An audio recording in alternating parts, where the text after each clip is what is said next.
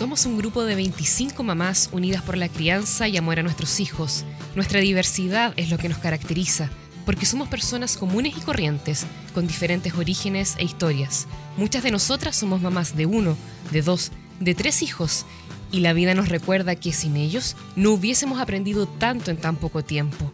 Somos mujeres casadas, solteras, dueñas de casa, mujeres profesionales que trabajan en oficinas, en fin, somos personas comprometidas con nuestros roles.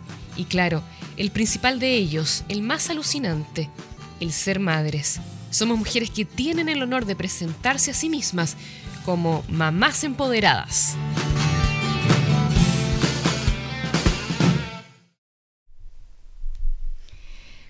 Muy bienvenidas y bienvenidos a nuestro capítulo número 19 de Mamás Empoderadas.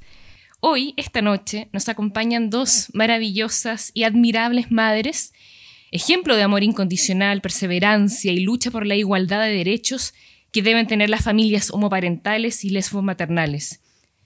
Este domingo, mañana, 9 de mayo, celebraremos en Chile el Día de la Madre, donde para algunas la maternidad ha llegado de sorpresa, para otras ha sido planificada. Ser madre está lleno de hermosos momentos, grandes desafíos y aprendizajes. Por lo mismo, cada vez nos hacemos más conscientes de los derechos de los niños, de su protección y necesidades. En el año 1990, Chile ratificó la Convención de Derechos del Niño, que establece el derecho a la alimentación, la no discriminación, la salud, educación y filiación, este último entendido como el derecho a la identidad, a conocer su origen biológico, a pertenecer a una familia, sean con padres biológicos o adoptivos. A medida que ha ido evolucionando nuestra sociedad, también han ido actualizándose algunas leyes. Es así como en Chile, desde el año 1998, los hijos nacidos fuera y dentro del matrimonio tienen los mismos derechos ante la ley, dejando atrás distinciones como hijo natural o hijo ilegítimo. Sin embargo, aún queda mucho camino por recorrer, sobre todo en materia de derechos de las familias lesbos-maternales y homoparentales, homoparentales, digo, una realidad evidente en nuestro país. Para compartir sus historias en cómo lograron el reconocimiento legal de convertirse en madres lesbianas en Chile, hemos invitado esta noche a Giliola Di Yamarino, cientista política, y Emma de Ramón, licenciada en Teoría e Historia del Arte, Estética y doctora en Historia, directora de la Subdirección Nacional de Archivos de la Dirección de Bibliotecas, Archivos y Museos, conservadora del Archivo Nacional de Chile y directora de la Fundación Iguales. Ambas, madres de Atilio José, de tres años y siete meses. Sean muy bienvenidas y para mí y para también el equipo de Mamás Empoderadas es un honor y un privilegio tenerlas en nuestro programa. ¿Cómo están? Buenas noches. Hola, buenas noches, Lisa. Buenas noches, gracias por la invitación. no, de nada, muchas gracias a ustedes. ¿Cómo, cómo están? ¿Cómo han vivido esta, esta época de desconfinamiento entre crianza y, teletrabajo? Con, ahí, con un niño pequeño temprano así que íbamos bien, íbamos bien. El primer punto de la noche se logró, se durmió. Se, durmió temprano, así que nos permitió estar aquí contigo. Ay, qué bueno. Sí, porque a veces cuesta que se duerman, aparte cuesta cansarlo cuando están uno tan encerrado. Ahí, ¿cómo, mm. cómo, cómo lo hacen ustedes para, para entretenerlo en el día a día? ¿Le tienen alguna actividad en particular? Hoy día fue maravilloso porque vino su primo Salvador, con su papá y su mamá, que son unos sobrinos míos en realidad. O sea, Enrico Latilio es tío, de, Salvador. Pero vino Salvador y lo tuvo sufriendo todo el rato porque le quitaba sus camiones, a Tilio le quitaba la pelota y así.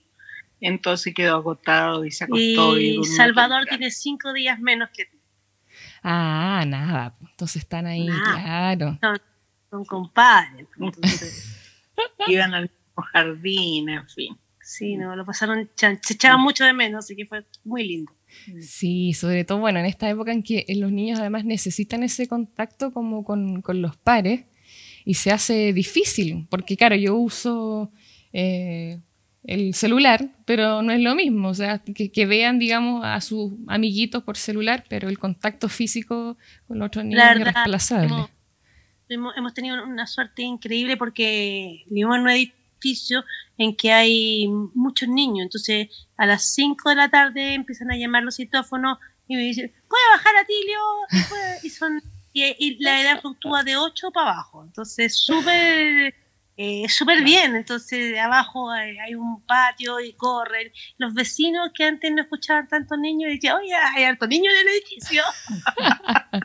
ah, sociable, ya. Bien, bien, popular, porque, claro, hay algunos que son más tímidos. No, el mío también es súper sociable, así que lo, también lo tengo con hartos amiguitos acá, acá jugando también estamos en un edificio, en, una comunidad con varios niños, así que... Sí, no, pero igual me inventaba cosas así, por ejemplo, hacerle circuito en el piso con esta cinta adhesiva, que tiene que tirar los autos rojos, voy, anda a buscar los amarillos, los verdes, y así que se mueva, que corra, ese tipo de cosas. Ah, qué buena, yo también hago lo mismo. Hago, hoy día también le hicimos un, circuito especial a ver si se nos cansaba más y si saltaba, ¿ah? a ver si eso también, le hicimos hasta un cohete de cartón esa ah, fue la última, sí, acción creativa. muy evolucionada. Gracias a Pinterest. Ahora, como Víctor él es artista, él puede, claro, a mí se me ocurre la idea, pero él la concreta, así que... Él ejecuta. Él ejecuta. eh, Gigi, a todo esto, bueno, le queríamos preguntar que, mm, bueno, eh, las mamás estaban súper interesadas en saber por qué eh, y cuándo decidieron ser madres. Porque lo que dije yo en, la introducción es que hay gente que es madre porque, bueno, más que coincidencia, pasó nomás, ¿no? Pero también unas algunos lo planifican y hay un objetivo detrás, ¿cierto? Entonces, si ustedes nos pueden contar un poco de su decisión de ser madres. Sí, mira. Em, yo siempre imaginé que iba a ser madre, o sea, pero mm, no fui antes madre porque también quería tener una familia, eh, sentir que estaba en el lugar para ser madre. Como no iba a hacer un embarazo así condoriento, eh, no deseado, eh, iba a ser absolutamente buscado, dije, bueno, tengo que estar en el, en el lugar con la persona que yo quiero que, siente. Y eso sucedió con Emma. Y la Emi me dijo, bueno, muy jóvenes no estamos, así que intentémoslo. Y lo, lo, lo, empezamos a, visualizar, a ver, y al principio no, es un recorrido difícil, ¿ah? porque no... Sí, sabes que yo veía que a Gigi le gustan, le gustan tanto los niños ella, yo la veía tan mamá cuando veía a un niño, era tan feliz, era tan cercana, jugaba. Entonces, cuando, cuando empezamos a conversar sobre este tema, yo decía, ¿quién más que Gigi para ser mamá? La verdad es que eso, eso fue... Y entonces empezamos a conversar y claro, era obvio que, que teníamos que tener un hijo porque uno o más, pero bueno, finalmente fue uno, pero porque Gigi para, para ser completa, plena, necesitaba eh, ser mamá, yo te diría, desde, desde tener en su vientre el bebé, parirlo y criarlo, amamantarlo, verlo crecer, y era parte de su desarrollo como ser humano como persona y, cuando uno ama a alguien, uno quiere que esa persona pueda realizarse y entonces empezamos a buscar eso. Y juntas, eh, la verdad es que hoy en día existen tantas oportunidades de fertilización asistida y nosotros tenemos ah, lo que medios. primero hay que ver si es que es viable o no viable, si se puede, si, si están las condiciones y ahí entramos en el maravilloso mundo de todas las cosas que hay que hacer para poder llegar a, que sea un proceso exitoso. Claro, pero si tú piensas una pareja heterosexual en que uno de los dos no sea fértil, pasa por las mismas cosas que pasamos nosotras, no es muy distinto. No, es lo mismo. Es exactamente lo Es más mismo, barato nomás a veces. Podría ser más No, barato. Ni siquiera más Podría barato. más por ejemplo, si no tiene, no sé, lo lo esperma no, no se mueve lo suficiente, no sé qué, o no son en la cantidad suficiente, son medio viejos, no sé qué. Donaste y tienes que buscar un donante y tal. O, o al revés, si no tienes los óvulos o cualquier cosa, eh, tienes que hacer eso. O sea, y nosotros somos exactamente igual que una pareja hetero no Con dificultad, fértil, claro. con dificultades de fertilidad. ¿Y se demoraron mu- mucho tiempo? ¿El proceso fue muy largo? ¿Para quedar Fue- finalmente embarazadas? Fue largo. Fue largo. Mm. Porque primero lo intentamos, varias veces no resultó, y luego ocurrió que mi mamá eh, se enfermó, mi madre. Se enfermó de, de, su, de la enfermedad que la llevó a la muerte, que eh, fue como un proceso de unos tres o cuatro años. Sí. más o menos, y entonces la verdad es que nosotros nos dedicamos a acompañar. Pero no, llegó un minuto en que yo dije, ¿sabes que ya llevamos tanto? Paremos, no. Y además que la allí estaba agotada porque era un tratamiento. Mm. Sí, bueno, nosotros acá tenemos la experiencia de una de nuestras mamás de la tribu que también eh, tuvo que, optar por una eh, reproducción asistida y también le costó bastante. Eh, e- ella, por supuesto, no, no lo pasó muy bien, el marido tampoco. Bueno, acá Lucian, si es que se conecta, también les puede, puede también aportar, porque es un proceso largo y lento.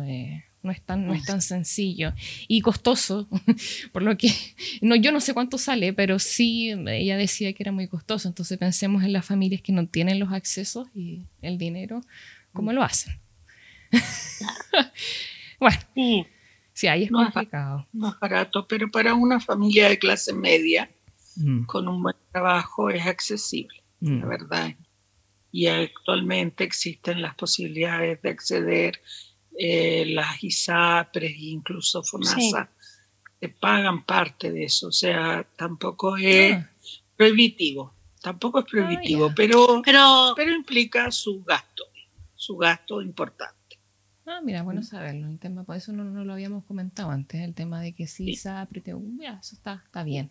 Ah, para un No, lo que, lo que pasa es que es casi una industria hoy en día, Mm. entonces eh, esta- estas clínicas y tal eh, buscan la forma de poder eh, hacer que su, que su eh, negocio sea... no, lo que pasa es que además, lo que yo digo es que hay, la gente empieza a decidir eh, la maternidad más tarde, hay condiciones ambientales a lo Mm. mejor, entonces se dan más casos y hay, una, hay, un, hay un nicho de gente que sí quiere ser eh, padres pa- Madre, tar- madre, padre. tardíamente y por lo tanto hay. Mm, Hay muchas mujeres que a los treinta y tantos quieren ser madres y encuentran dificultades con parejas sin pareja. sí. Eh, y entonces eh, le sí, dan, de hecho hay, hay- pero tienen los recursos como para pagarse un tratamiento. a mi sobrina más grande que no tienen hijos y le digo ya an- anda a hacerte el recuento y ve por último congela El recuento de óvulos, claro. claro. Claro. Para tenerlo por si acaso. Hay un nicho, hay un nicho comercial, la verdad, sí, Mm. pues, que es una- toman todas estas clínicas y que, bueno, y que lo hacen. Mm, Pero bueno, no, no fue, no fue breve, no fue fácil. Fue una cosa bien demandante. Y además se cruzó con esto de la enfermedad de mi mamá. mm. que finalmente la llevó a la muerte. Eh, y entonces nosotras un poco suspendimos eso, porque era muy tremendo lo que estaba viviendo mi madre, y para nosotras era muy terrible. Y la verdad es que teníamos, eh, teníamos esa, esa preocupación, no, no estábamos preocupadas de tener un hijo en ese momento. Por supuesto, Mm. claro. Eran otras prioridades en ese momento. Eh, les quiero leer a todo esto algunos comentarios ¿ah? que están llegando por. Twitch. Eh, la saluda o lo saluda Rulos Lorenzini. La Dice-.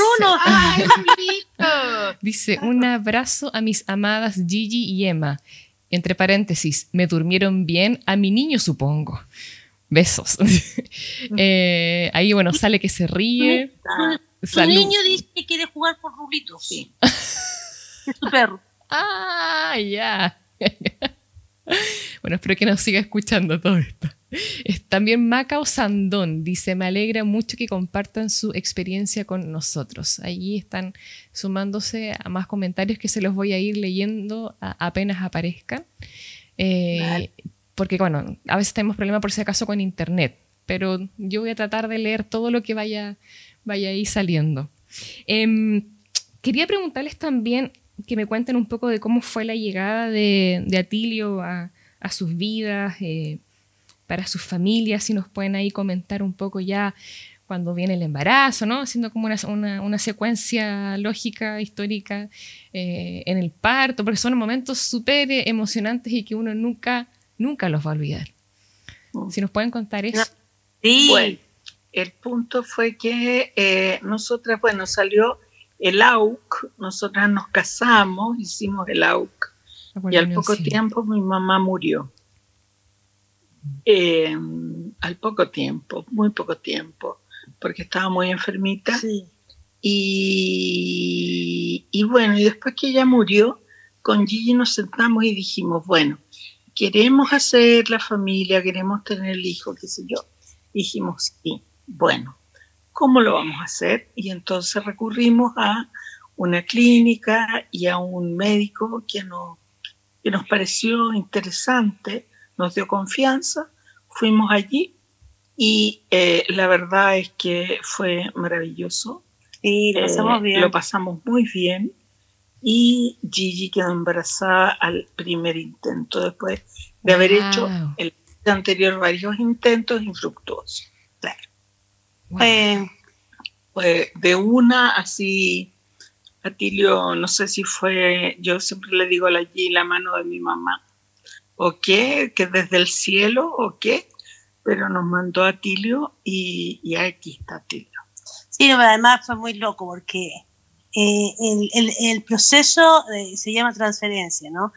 Y me sacaron eh, los los óvulos. ovulitos y luego eh, entran así como un marciano con una pipeta y da el nombre de quién es la que va a recibir a ese Giliola de Gianmarino. a ese material genético y, y fue súper loco porque lo tienen que, que poner en la zona y te va mostrando todo Es como una luz. luz ¿no? Sí, y muy es lindo como una y, luz, y porque tú pasó- lo ves en, el, en la ecografía, ¿no? Está todo el tiempo una ecografía y tú ves una luz. Ves Claro, la pipeta pues, y ves una luz que te la que la ponen en Arriba. un lugar del, de la, del útero. con pegamento Pero- Lo sitúan en un lugar del útero. Y es, es una cosa maravillosa en realidad. Es, y emocionante estábamos con la guía ahí tomadas de las manos. sí, sí, sí. Es súper emocionante. Y, Y bueno, y las dos. bueno, y una, una- una cosa así como súper doméstica que para que esto resulte y para que puedas hacer la transferencia tú tienes que haber tomado mucha agua y no puedes hacer pipí Mm, hasta un rato después. Y entonces decía el otro, apúrate, Eso sí era al baño urgente. urgente. Y, y- y lleg- y llegamos a la, a la habitación de, de- de- donde había que reposar un rato, 15 minutos. 15 minutos. La guilla se hacía pipí. Se decía, no aguanta, no aguanta. Aguanta, aguanta, aguanta. Le decía yo y le tomaba la mano. Aguanta, aguanta. negra, 15 minutos. Y, Y eso- entonces esa, en esa esos cuestión 15 desesperante, minutos- desesperante. En esos 15 minutos yo le dije, ¿sabes, Gigi? Yo tengo una sensación fuerte que esto sí va a resultar y que es un niño. Y yo tenía la Mira. Es misma. un hombre. Y la Gigi me dice, Wow. ¿sabes? Yo tengo la misma sensación. Tremenda Es conexión. hombre. Es Sí, un hombre. terrible, terrible. sí. Terrible, así, hecho- pero fuerte, una sensación. En la primera eco que nos hicieron, Sí. eh, el ecógrafo dijo, no, es, tiene las caderas eh, muy angostas, es una niña. Y yo me vine para acá y le dije, Porque no, además nosotras teníamos no, claro cómo si llamarse era niña o niño. o si era niño. pero todo el tiempo nosotros estábamos seguras que no, era niño. no, no, no, no, no, a ver, mm, no, esta energía es total. Qué Así que lindo. fue, fue muy lindo. Y además, eh, no lo habíamos contado, bueno, a, a- a mis papás, no, no le habíamos contado. No le hemos contado nada a nadie. Ah, nada No, y- todavía. Mm. Y bueno, después les contamos a, la, a mi mamá. eh, y mi mamá parecía mi universo. Voy a ser abuela otra vez. No, nada. sí. Claro. La emoción de la familia. Qué linda, de verdad, cuán- cuánto, amor ahí se ve. Claro, me imagino toda la familia, todos emocionados. Uno Eh, de mis wow. hermanos en Estados Unidos, y yo le dije, iba manejando, dije, oye, te tengo que decir una cosa. ¿Qué? Me dice, ¿me, me tengo que estacionar? Sí, le dije, estacionar. Está bueno. o, o vaya a llegar luego a la casa y me dijo, no, tengo un día, mejor me estaciono, a ver qué.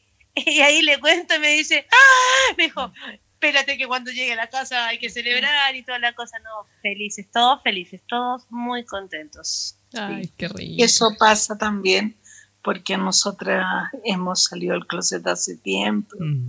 y bueno, nuestras familias esperaban Sí. que nosotros nos consolidáramos como pareja y nosotros habíamos anunciado que queríamos ser mamás y, y todos nos aceptan Ah, espérate. Y, le- y cuando le contamos al hermano de la Emi, ah, que vive aquí en. Santiago, a Beltrán, eh, viene y dice: Yo una cosa nomás digo: que si es hombre, tiene que ser José. Ah, ya. Porque todos los hombres de la familia de la Emi se llaman José en alguna parte del nombre. Mira Y por eso Atilio se llama Atilio José. Ya, respetaron ahí la decisión del Claro, tío. se podía llamar de cualquier forma, pero en alguna parte tenía que llamarse José. Ah, muy bien. José Pedro o lo que fuera, él se llama Atilio José. Perfecto. ¿Y Atilio es por? Mi padre. Por el padre de Gigi. Ya, qué lindo. Entonces se llama, es que José era el nombre de mi padre, José Armando. Eh, y, y y él se llamaba José por su abuelo, que se llamaba José de Ramón. Mm. Entonces mi padre se llamaba por su abuelo, eh, José, su, su padre se llamaba José, perdón, Armando José, y él se llamaba José Armando, y todos mis hermanos se llaman algo José, su eh, primo se llama Pedro José, y ahora Atilio José. ¿no? Claro, es que es, es como preservar el legado. Eh, es- eso lo encuentro súper bonito, porque también eso habla de honrar un poco a la familia, a, a tus antepasados. Eh, eh, es bonito, no, no todas la- las personas como que No, yo- tienen yo- yo me ese, ese convencer de que detalle. ¿Cómo? Yo me tuve que convencer de que era bonito. Ah, sí.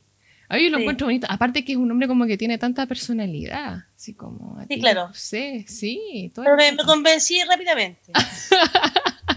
Sí, porque me dijo, mira, Atilio necesita una conexión súper tremenda con su con su Con su historia y te lo otro. Y dije, ya, sí, sí, sí que sí. Ay, qué bonito. Me encantó, me encantó esa explicación. Así que ya, está bien los nombres que le vamos a po- a poner a nuestra hija, todo esto. ¿ah? O sea, pensando, porque no son nombres al azar. Hay gente como que elige nombre al azar, así como veamos el calendario. No, pero a- a- aquí hay un, hay un trabajo, hay una intención, así que eso, eso está, Y que hay una está genealogía, te Claro. genealogía, porque uno no nace al azar, uno nace por una genealogía. Sí. Y eso lo quisimos expresarle a Tilio, que la vía, él era parte de una genealogía. Qué lindo, qué bonito. A todo esto nos pueden contar un poco de cómo fue el parto, cómo fue ese, ese proceso tan Ah, bueno, fue, importante. Lo primero fue Sí. eh, elegir el quién, me iba a atender, porque todo el proceso de, de fertilización, y entonces le digo a, a- a- a el doctor eh, y me dice, Fuimos a la clínica IDI con Andrés Carvajal, habría que decir. Claro, André- y Andrés me dice, eh, me dijo, pero ¿dónde, dónde te queda cómodo? Pues, ¿Dónde, dónde vaya a tener a ti? Y dije, bueno, Claro. nosotros vivimos en Providencia, la clínica que me queda más cerca Y yo va a ser rollo, soy vieja, puede ser prematuro, tiene que ser una clínica que quede más o menos cómoda de la casa. Ahí dice, porque queda. Entonces, me dice, ah, ahí atiende mi papá. Entonces me atendí con el papá. Y, y entraron los dos a, a, al parto a atender. El, el, el, que había hecho toda la cosa dijo, porque esa es la forma que yo pueda estar en el parto.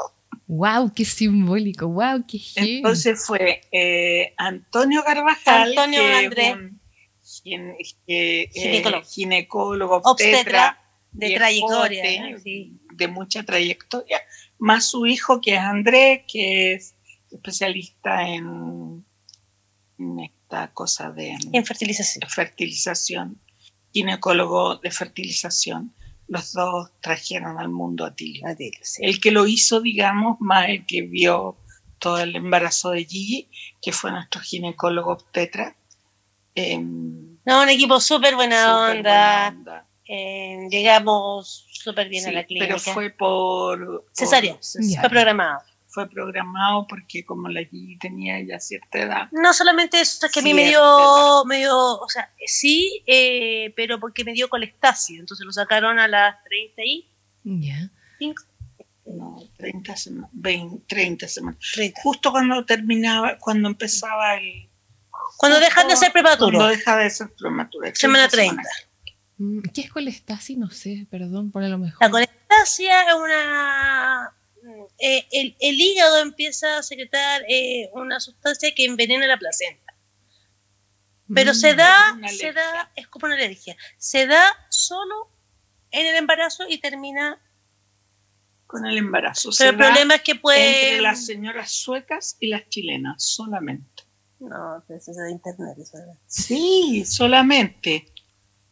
Les da a las suecas y a las chilenas. Ya, es que eso las chilenas que se hacen las suecas, bueno, no sé qué. Bueno, pero sí, puede Sí. ser. Hay, hay algunas como- Pero tenías unas picazones que te la encargo. Víctor acá está muerto la risa. Es que sí puede ser, es que sí puede ser. pues, Sí, hay algunas enfermedades que sí, que son así como más europeas o de otros países. Pero ya, lo importante es que ustedes, que todo salió súper bien en el parto, eh, el momento que, que tienen en brazos ahí a, a Tilio, José, eh, esa fotografía que queda en la cabeza, ¿no? como, ¿qué, qué pasó por, por sus es- mentes, sus corazones en ese momento? Yo que tenía que contarle los deditos. Yo hice lo mismo. Es como instintivo. Qué raro. Qué raro. Yo también le conté los deditos. Me puso tuviera acá, todo su dedito. me lo pusieron a- en la parte entre la barbilla, aquí en el pecho, y fue, y estaba tan enojado. estaba furioso. ¿Por qué Bueno, me él es sacaron? muy enojón. Es enojón, así que era el aviso de cómo iba a ser la historia. No, fue bien. Además, de verdad que fue impecable. Lo único que después parecía procesión de la Virgen del Romeral. O sea, cuánta gente. Por- ah, Mucha gente. ¿Por qué? Porque yo soy la prima más vieja de una familia grande, entonces todos estaban como ansiosos. Estaba, la Rulito estaba esperando afuera, fue la primera de las primeras que vio a Tilio.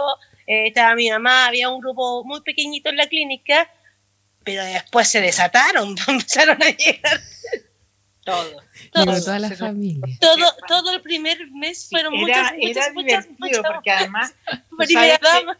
La en la, en la puerta de la, de la de- Sí. en la puerta de la maternidad te ponen el cartelito que decía papá Y mamá. Mamá.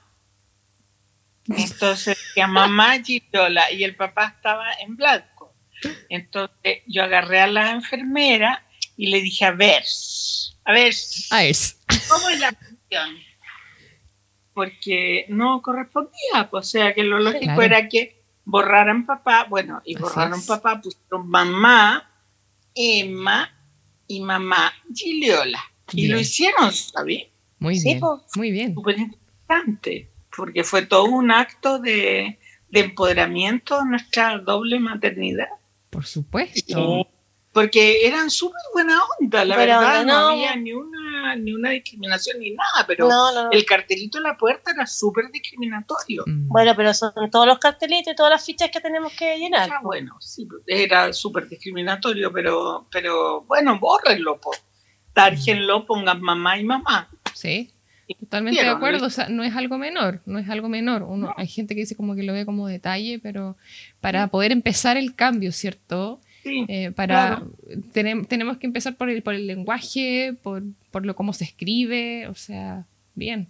Bien, ojalá no estén escuchando personas del área de salud en este momento, gente que trabaja en esa área, por favor, tengan el... Y educación también. Sí, claro. Sí, claro.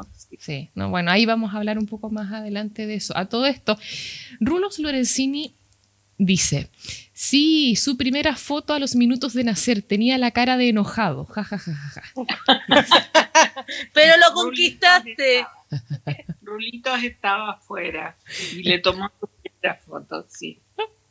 Eso estaba diciendo. Acá Maca Osandón, que es otra, es una de las mamás empoderadas, por si acaso, ella, bueno, comenta en, relación a, cómo fue también la concepción de, Atilio y, todo lo maravilloso que nos cuentan ustedes. Dice, quizás estaba de la mano de mamá de Emma. Sí, po. Y sigue. Sabemos. Ahora, ahora, ahora cuando se durmió, yo siempre le hago así como el cómo está, si está contento, si está tranquilo. Le digo, oye, y mandémosle un besito al nono, a la nona, todo, todo, toda la familia, y a la tita, que me cuida del cielo. Siempre, siempre.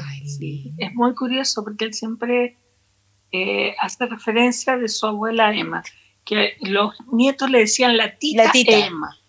Y entonces él siempre pregunta, ¿y la tita está en el cielo?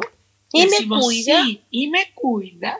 Sí, le decimos, te cuida te mandó para acá para que nos cuidara, le decimos, porque la tita oh. murió antes que él naciera, entonces le decimos eso y él está totalmente... Además tiene una foto de, de, mi mamá con la tita, tiene una foto de las dos abuelas. Qué lindo, qué lindo.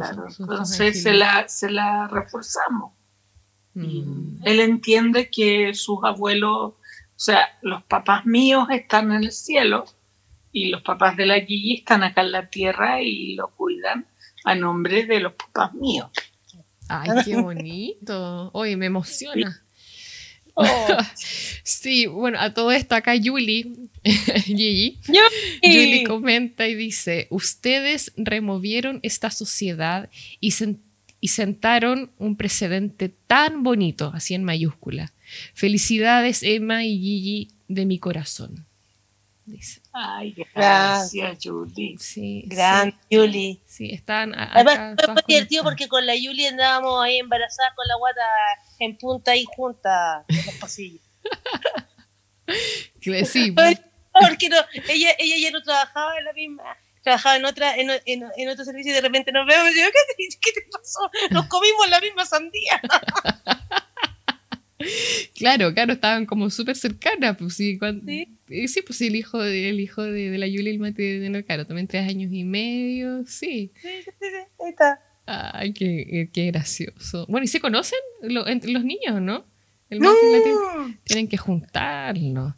Bueno, algún día cuando hagamos la junta oficial, digo yo, del Mamás Empoderadas, la, la, vamos a invitar porque a veces nos juntamos, ponte para, no sé, Navidad u otra fecha importante. Y ahí todos los niños comparten, juegan harto, sobre todo si es en un parque, en una plaza. Súper, sí. Hay una, una de las cosas que, le, que te quería, que te había comentado primero, es que eh, como yo como mamá mayor y tampoco con un muy buen estado físico, yo dije, o qué hecha bolsa mal o esto, entonces me fui a un centro eh, de prenatal, de, de, kinesiológico prenatal, en que se hace gimnasia y todo esto, se hace gimnasia. Es más, toda esta cosa de descubrir lo que era el piso pélvico, eh, que hay que, que, que, cuidarlo y que existe un montón de cosas. Y nos tocó una kine que la Martina seca, muy, muy, muy, y se creó también un grupo muy parecido al que ustedes tienen y que nos seguimos chateando y las dudas y la contención. Y al principio hablábamos de la pechuga, después de los pañales, después a medida que va avanzando la etapa de, de las distintas cosas que van sucediendo. Y así que eh, eh, eh, lo que ustedes tienen es tan lindo que se, y es tan sororo que, es súper bonito, así que tengo a mis chiquillas y les mando cariños, están escuchando por ahí.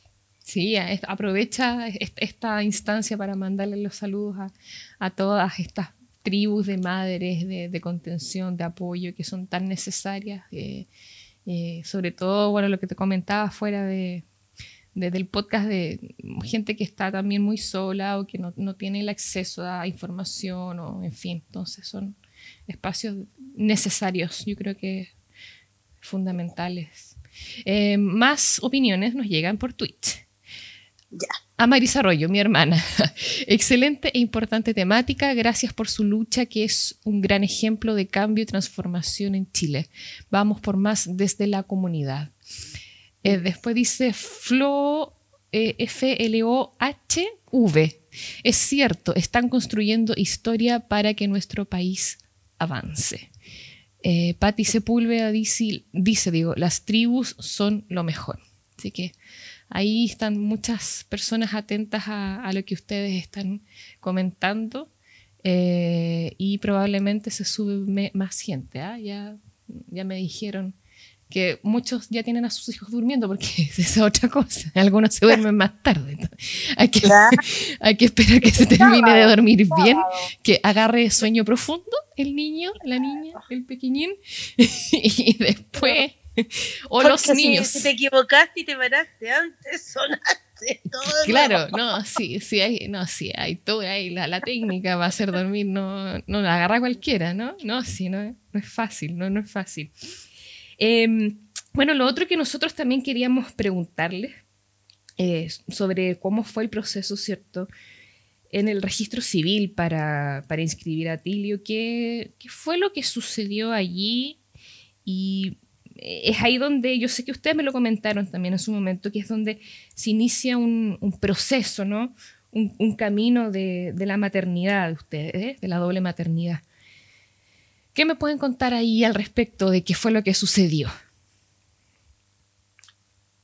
Mira, nuestra, eh, yo te diría que, bueno, eh, ahí se inicia como un otro camino porque eh, nuestra maternidad también fue muy política. O sea, hay, un, hay una maternidad que es muy amorosa, la maternidad de todas las mamás, del mundo, que es añuñuño, cacas, pañales, eh, biberones, cosas, y hay otra maternidad muy política, ¿no?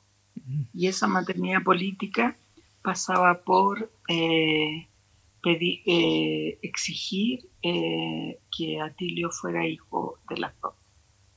Entonces nosotras hicimos todos los pasos que teníamos que hacer. Nosotras pensábamos en ese momento que íbamos a llegar a la a la Corte Interamericana de Justicia a pedir eh, la, digamos, a reclamarle a la Corte Interamericana que el Estado de Chile nos reconociera como dos mamás. Entonces fuimos quemando todas las etapas. Y la primera etapa era ir al, al, registro civil a pedir que nos reconociera como dos mamás. Y fuimos las dos a inscribir a ti. O sea, podía haber ido yo el primer día eh, que nació Tilio eh, con el papelito de la matrona a inscribirlo, pero no esperamos que Gigi le dieron de alta y los dos, tres días después fuimos las dos, con prensa, con toda la cuestión y por supuesto que llegamos las dos y nos dijeron que no.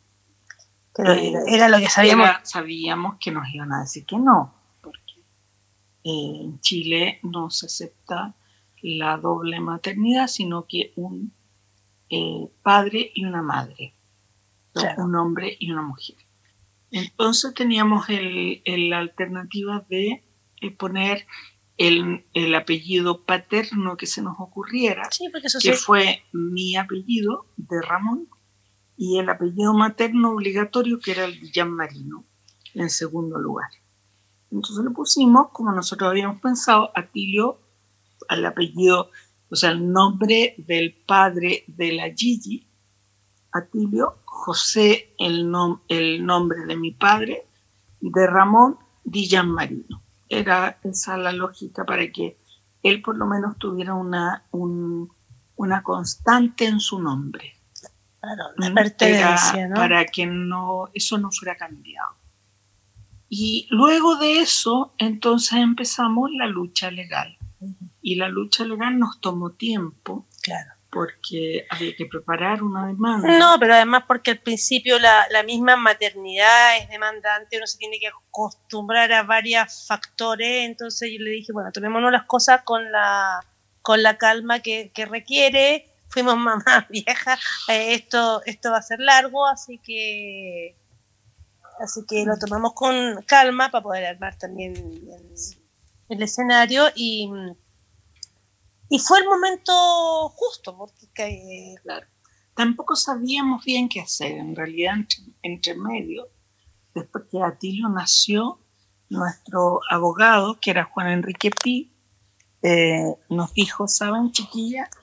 Eh, se, nos, se, eh, se me ocurrió esta idea y una tengo varias, le he consultado a varias personas y me dijeron que es una muy buena idea. Y él, la idea era que Gigi me demandara a mí de reconocimiento de maternidad, que es el, el eh, digamos, el, el, el la.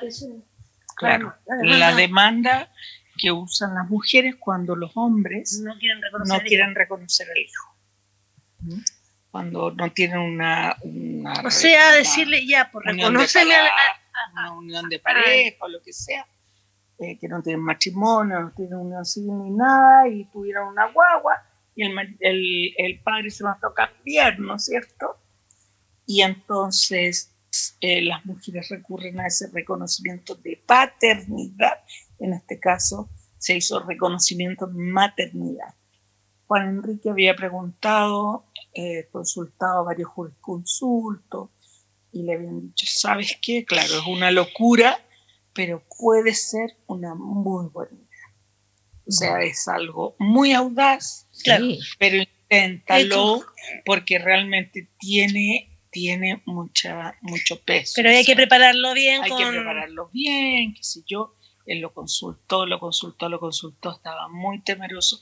Tuvo que prepararlo mucho porque era una era una era un, un expediente difícil de hacer porque nunca nadie lo había usado.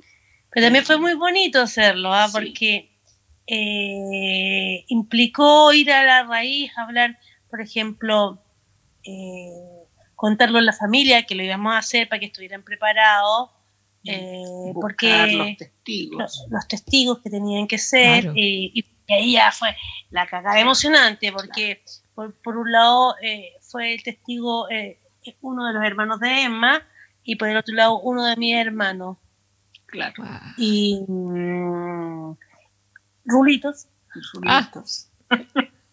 Rulitos Lorenzini, También. ahí metiendo su cuchara. Sí, Claro. por la tía Chocha. La tía Chocha, claro. Pero es que era en el fondo, eh, lo que teníamos que demostrar era que eh, en realidad Que éramos una familia. éramos una familia y que eh, en realidad, porque lo que yo iba a re- responder era, yo encantada, reconozco mil veces a Tilio como mi hijo, solamente que no me dejan. ¿Te fijas? Porque esa era la respuesta. Eh, y entonces ah, hemos demostrado por todos lados que somos una familia, pero no nos dejan. Esa era la. pero esa era además la están, están, eh, cuando uno llega después a empezar a analizar todo esto de, de los hechos de discriminación, de, en el fondo es que nuestra familia no tenía el mismo estatus de familia que otra familia, para empezar. Claro. Y segundo, la otra cosa ya más delirante era que, por ejemplo, si Emma decidía decir que se cambiaba de sexo y apare- aparecía como, Sí, como hombre, por ejemplo. como hombre, en ese caso sí lo Sí, podía reconocer, sí, porque estaba la ley de identidad de O sea, género, entonces me tenían que ir y llamar, no sé, emo, ¿cachai? Y entonces sí lo podía reconocer. Entonces era una, era una No. cosa como de loco, o sea, por Dios, déjenme reconocerlo Pero- como mujer. El proceso también fue muy intensamente bello porque eh, después mi mamá, Implicó a toda la familia, implicó al colegio. mi hermano de, Londres que también mandado cartas, entonces fue, fue muy, muy, muy, muy lindo. Fue como en el fondo explicar que Atilio estaba en una familia que era de estas dos familias y que, y que si algo le pasaba a cualquiera de nosotras, Atilio quedaba perdiendo todo lo que Atilio... Todo lo que él era como ser humano. Claro. Que es un atentado. Pero primero, primero que le estaban negando pero primero le estaban la primera cosa era que le estaban negando la, la, la, cuestión identitaria el derecho a su identidad porque era distinto porque eh, las otras mamás que habían alegado eh, el derecho a reconocer a sus hijos siempre lo habían alegado desde su derecho como mujeres nosotros cambiamos el eje y lo pusimos en el niño en Atilio lo que él perdía lo que él perdía. Eh, que bueno, también lo perdíamos nosotros, pero en el fondo eran los derechos del niño. Y esa fue la diferencia y eso fue lo que nos permitió ganar. Wow, es, es, tremendo, o sea... Es, tremendo porque en el fondo, claro... Marco un presente en este país. el intento antes, eh, eh, no han logrado eso. El Alejandra Venado, las Claudias, que en todos los casos han puesto sus derechos siempre frente a los derechos, o sea, o sea, dicen, nosotros por qué no somos reconocidas como familia cuando no sé, tenemos una historia, no sé qué. Eh, nosotros lo que hicimos fue decir por qué Atilio no tiene el derecho a tener una familia. Esa fue la diferencia. Eso fue lo que marcó la diferencia. Entonces, la jueza que falló, falló en torno a los derechos del niño. Claro, Porque ahí es una sentencia preciosa, de la jurisprudencia. Y que, eh, bueno, eh, lo que pasa es que, claro, los derechos del menor son súper fuertes porque están reglamentados por todos lados, pero tampoco corresponde, te fijas, porque o sea, corresponde y no corresponde. o sea, lo que no son corresponde. Los derechos del menor, son los derechos de nosotros como familia. Así lo que no corresponde es que tengamos que demostrar que somos una familia. O sea, me recuerdo el, el, informe que hizo la asistente social, porque tuvimos que pedirle un informe a un asistente social que viniera, que viera que Atilio tenía un entorno que era aceptable, que, que, que, vivía bien, que tenía una relación, un vínculo, y lo que es querer a un colegio. No, no, no, con la relación contigo, Maya, que, que, vivía en una situación amorosa, en el fondo todo. Mm. Tuvimos que demostrar todo eso, y eso es, eso es brutal. es increíble, porque en el fondo tú sabes que, en el fondo, si cualquier hombre hubiera ido con el simple root, o sea, run de Atilio, y lo hubiera inscrito, cualquier tipo de la calle, nadie le hubiera preguntado nada. Absolutamente nada. O sea, incluso a tu marido que hubiera ido en este minuto lo hubiera inscrito. O sea, hace, no sé, un año atrás o dos años atrás. Lo hubiera inscrito como hijo de él y punto. Hubiéramos tenido a tu marido sentado aquí en el living a un señor que no habíamos visto en nuestra perra vida. Lo hubiera hecho unos buenos videos. Saca fotos también. no, yo lo, lo, lo encuentro terrible. ¿Ah? ¿Sabe Sí, súper bien. a todo esto. Eh, perdón pero, que, pero te, hay, o sea, ¿me entiendes? Sí. Y en el foto, yo tuve que demostrar que era madre de Atilio, que me mm. preocupaba de que la familia estaba ocupada de él, que etcétera, etcétera, etcétera. Tuvimos que meter a, una, a un asistente social, psicólogo, no sé qué para demostrar todo eso y, finalmente la jueza falló a favor de que realmente éramos una familia. Se hizo justicia. Lo que en realidad cae cajón simplemente con cruzar esta puerta. Sí, claro. Incluso afuera de la puerta dos veces. Se hizo justicia. Miren, a todo esto, eh, redes sociales, es decir, Twitch arde, arde en comentarios. Voy a tratar de leer todo. Acá, Flo Flo, si no sé si la conocen, FLOHV, dice, la legislación chilena viola de manera grave el principio de igualdad ante la ley en estas situaciones de filiación, lo que es muy grave. Estos niños y sus mamás son discriminados arbitrariamente. Eso tiene que cambiar lo antes posible. Claro, además. Perdona que te interrumpa porque eh, lo que nosotros logramos es válido solo para ti. O sea, es un importante precedente, pero es solo para ti. Claro. Eh, eh, o sea, hay que cambiar la ley, hay que cambiar la ley. Yo somos una familia, ahora sabemos, hay una familia de Antofagasta también que consiguió lo mismo nuestro, basado en nuestro juicio.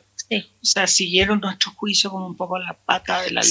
Se, contactaron conmigo, conversamos. hicimos, hicimos, les facilitamos todo lo que pudimos y ellos lo consiguieron y sabemos que hay como nueve familias más que están con la misma línea eh, buscando el reconocimiento, exactamente lo mismo, reconocimiento maternidad respecto a la madre no gestante. Mm. Bueno, yo creo que este podcast como queda grabado, queda para la posteridad también, va a servir. No, no, claro, no vamos a entrar en tanto detalle, pero sí le va a dar también la energía, el punch, el ánimo a, muchas familias a, atreverse, ¿no? A, cumplir su, más que sus sueños, sea, hacer valer sus derechos. Eh, siguen opinando a todo esto. Eh, bueno, Rulos Lorenzini dice, sí, lloré como dos semanas antes y otras dos después de hablar con la jueza. eso, dicen. Eh, bueno, después a María Arroyo, eh, para variar, ciudadanos de segunda clase, que eso no ah. debería existir. Y acá dice las personas dentro de la comunidad LGTB, perdón, que LGTB y a más. Esto así. ¿Está bien? Sí, ya mi, hermana lo coloca. Y Rulos dice, esta eh, fue una de las cuestiones más absurdas en todo el proceso, la desigualdad de los derechos de los niños, de ellos, no de sus padres. María Julia dice cuánto amor y entrega hacia ese bebé impactante Macarena Osandón, admirables. De nuevo, Flo dice, estas sentencias se aplican solo caso a caso, no es ley aún, no es justo. Familia es familia, amor es amor. Exactamente. Totalmente de acuerdo con Flo. O sea, cada, cada familia tendría que levantar un juicio. Claro. Para seguir el reconocimiento de la otra mamá o el otro papá que no es una, padre. Una cosa que queríamos tratar de hacer y que se logró eh, en un momento era que con esta sentencia era remecer y que volviera a ponerse la ley en, en, en, en acción, en tapete, y seguir a conversar, pero la dilación en todos los momentos, o sea, la dilación que hay en relación a este tema es la ley de filiación o el matrimonio igualitario que incluye la ley de filiación, eh, la ley de, eh, incluso la ley de adopción y, toda la regulación del derecho de familia. es inaceptable, inaceptable. Es inaceptable. Sabes que nosotros no, no sabemos qué hacer para que, para que este proyecto se ponga en tabla. Entonces, o sea, nosotros sabemos que este gobierno no lo va a poner en tabla, pero ¿por qué? La oposición no lo pone en tabla.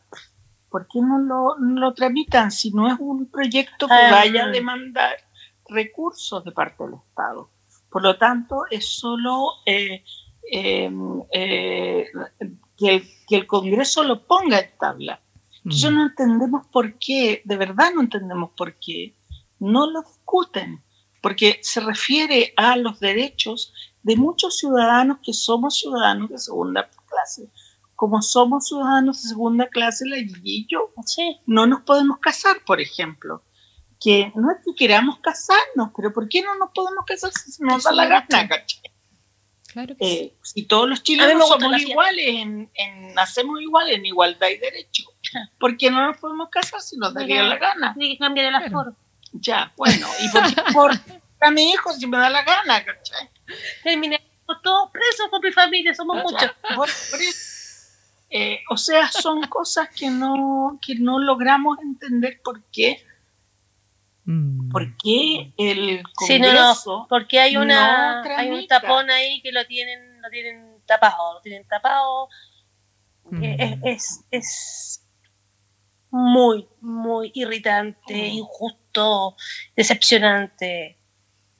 Y bueno. A lo mejor con, con la nueva constitución algún cambio vendrá, vendrán algunas propuestas. sí, propuestas de todas maneras. Pero, eh, sí, por eso son tan importantes las ONG mm. y las funciones. Y el trabajo. por ejemplo, que es igual de, de ir y, estar ahí, claro. y poner minutas y catetear y estar exigiendo que en la constitución o donde sea queden claro que los chilenos realmente nacemos iguales en dignidad de mm. derechos, mm. porque los homosexuales no somos iguales en dignidad de derechos, aun cuando la constitución actual lo diga. Mm. No lo somos. En la, la, vulnerabilidad es... La vulnerabilidad y la sensación del miedo es, es, es algo muy, muy fuerte.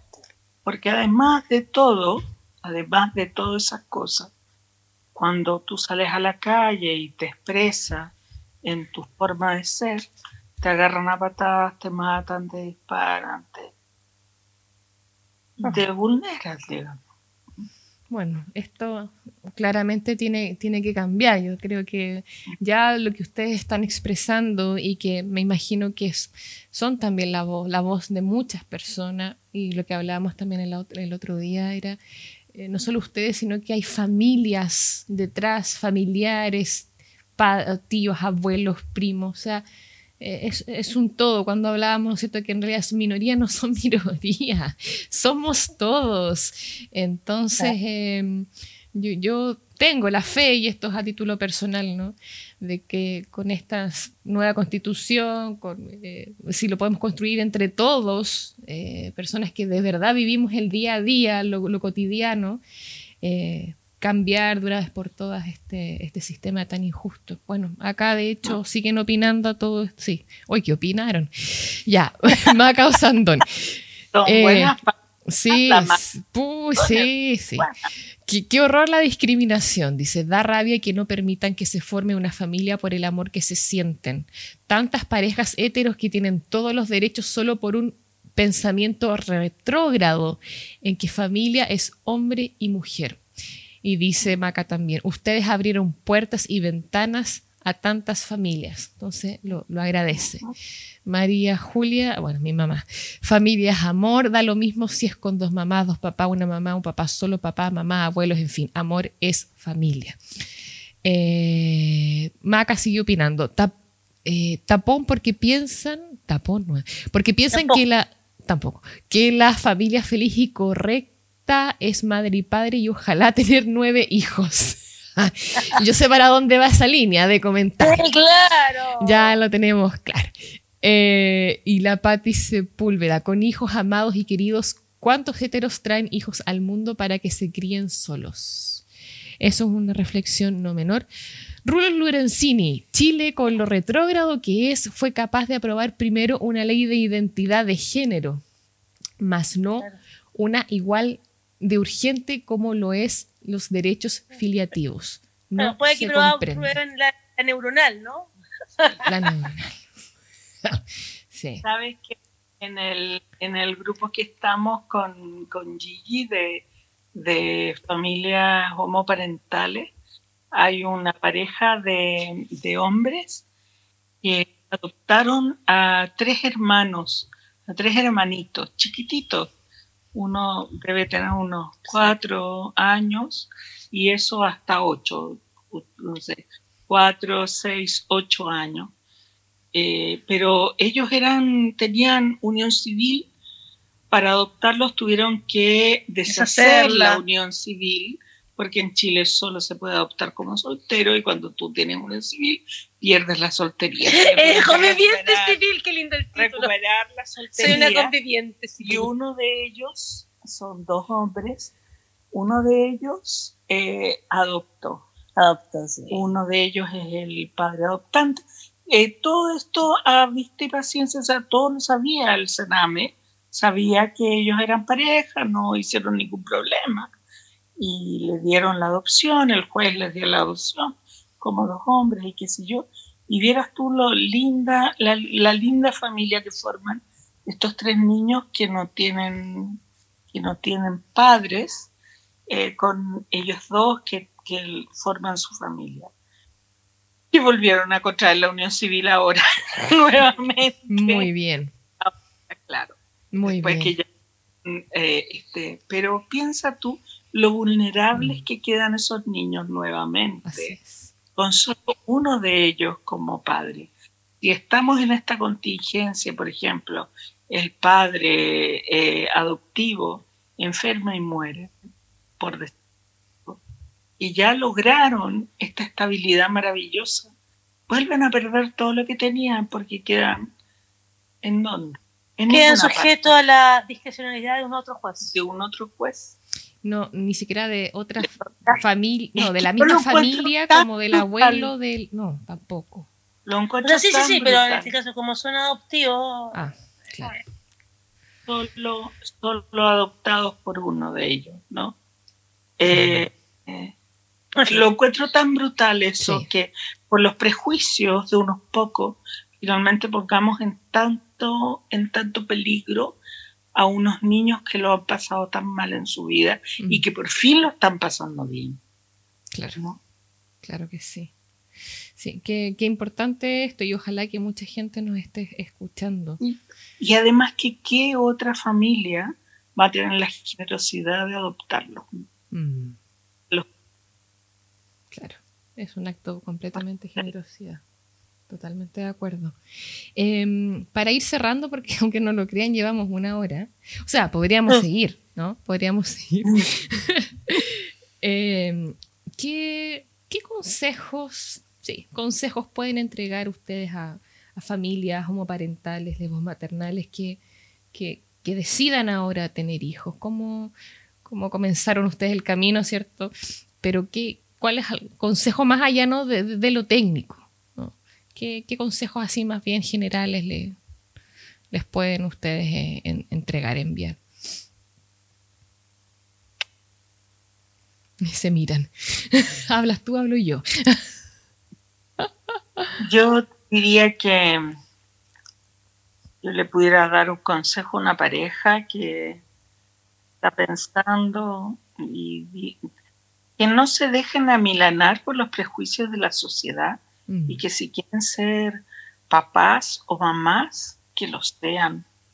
Y que más allá que si tienen derecho o no los tienen, que busquen la forma de tener ese niño o niña por adopción o por, el, por lo que sea, por, por, por fertilización asistida.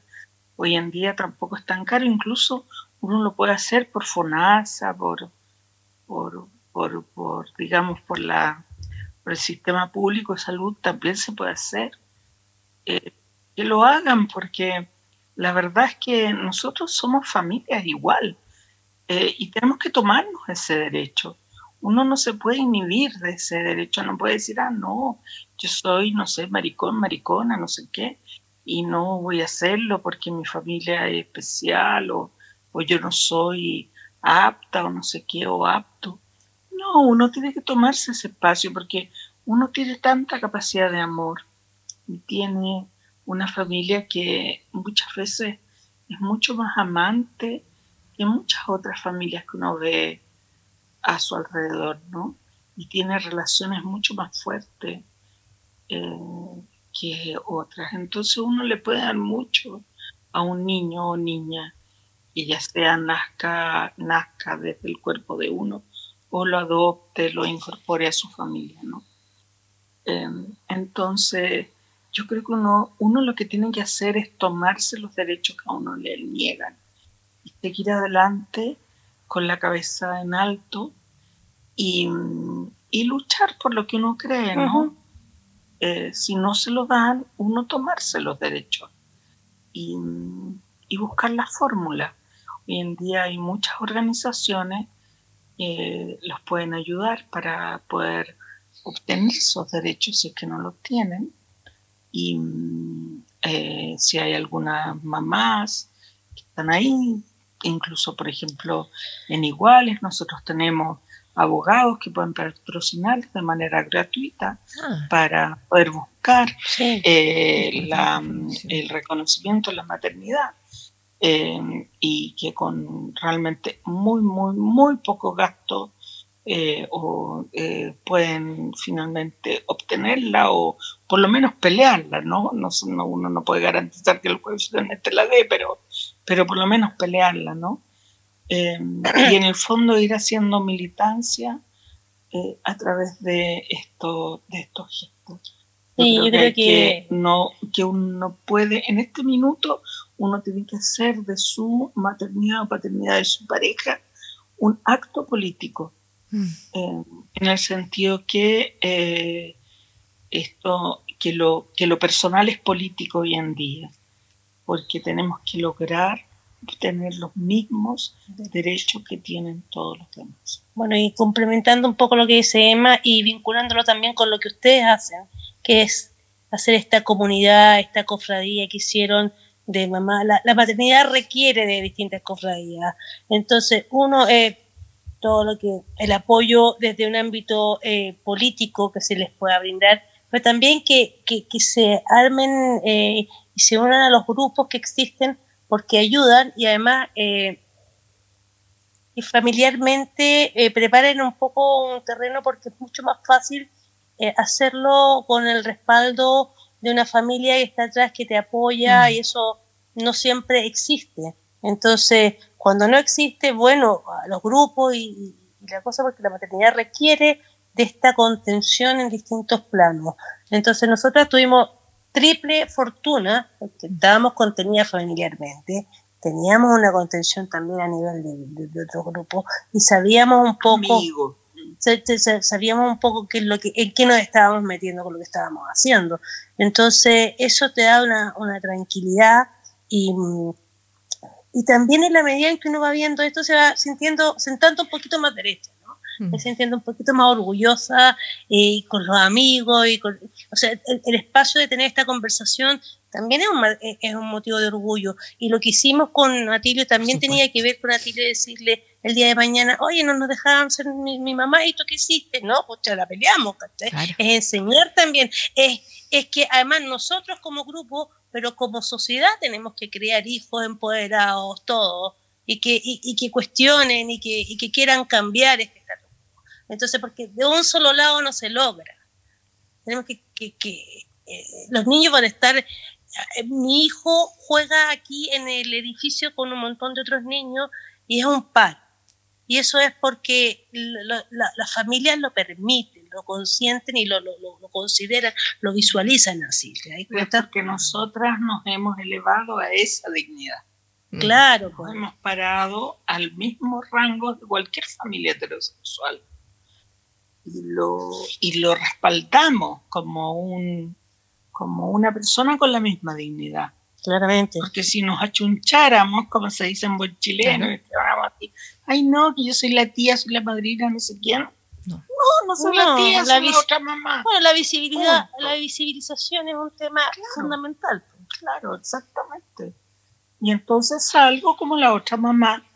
Y, y bueno, ¿y será que a ti lo tiene que enfrentar ese tema? Eh, va a tener que enfrentarlo en su vida, porque tampoco es como que haya dos mamás por ahí a cada rato, pero lo va a tener que enfrentar, lo va a tener que vivir y, y, y bien. Bueno, ojalá que para esa época, aunque nos falta mucho, pero la sociedad esté como mucho más consciente, ¿cierto?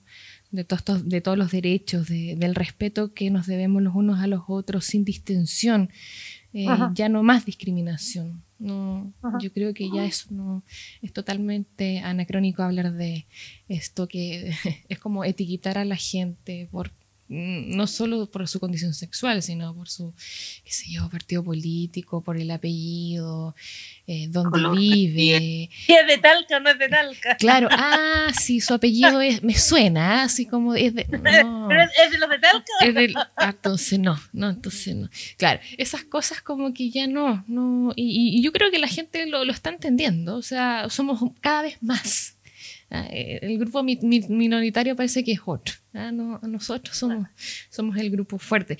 Em, me quedo con tantas palabras de ustedes que casi yo las pondría así como emblemas, o no sé, eso, tomarse los derechos que a uno le niegan. Eh, nosotras hemos elevado la, la, dignidad, lo del acto político.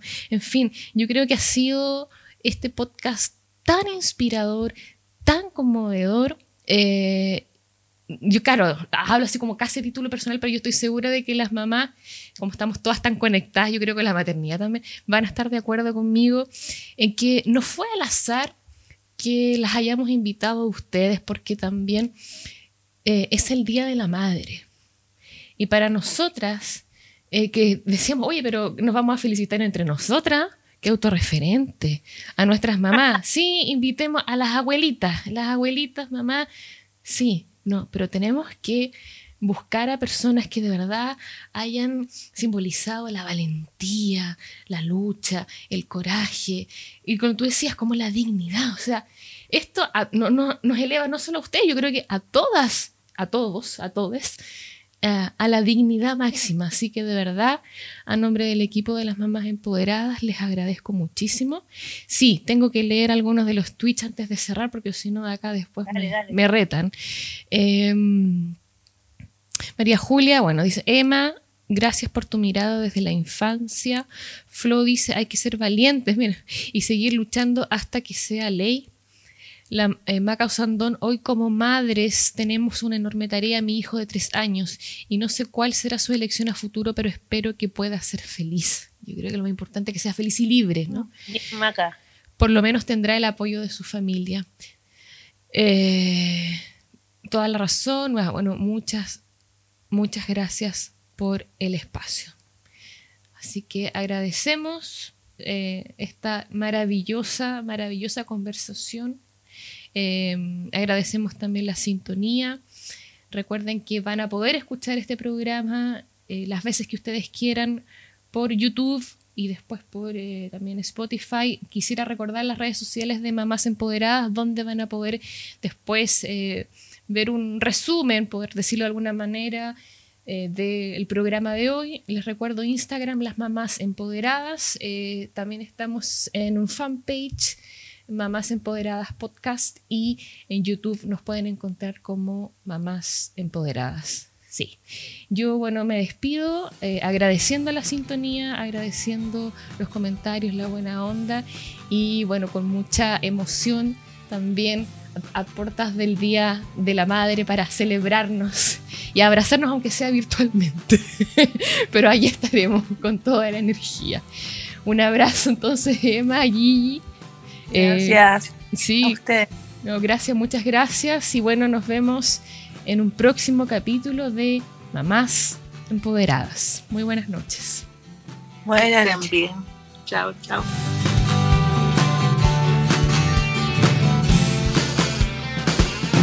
Las opiniones emitidas en este podcast son de exclusiva responsabilidad de quienes las emiten y no representan necesariamente el pensamiento de las mamás empoderadas.